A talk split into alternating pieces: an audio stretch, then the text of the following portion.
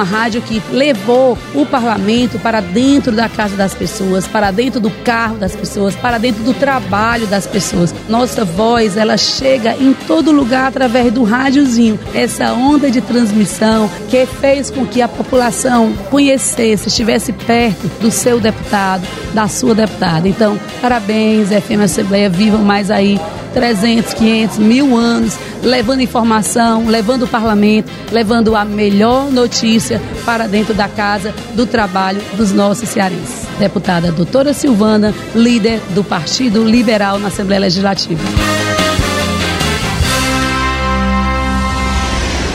Rádio FM Assembleia. Com você, no centro das discussões.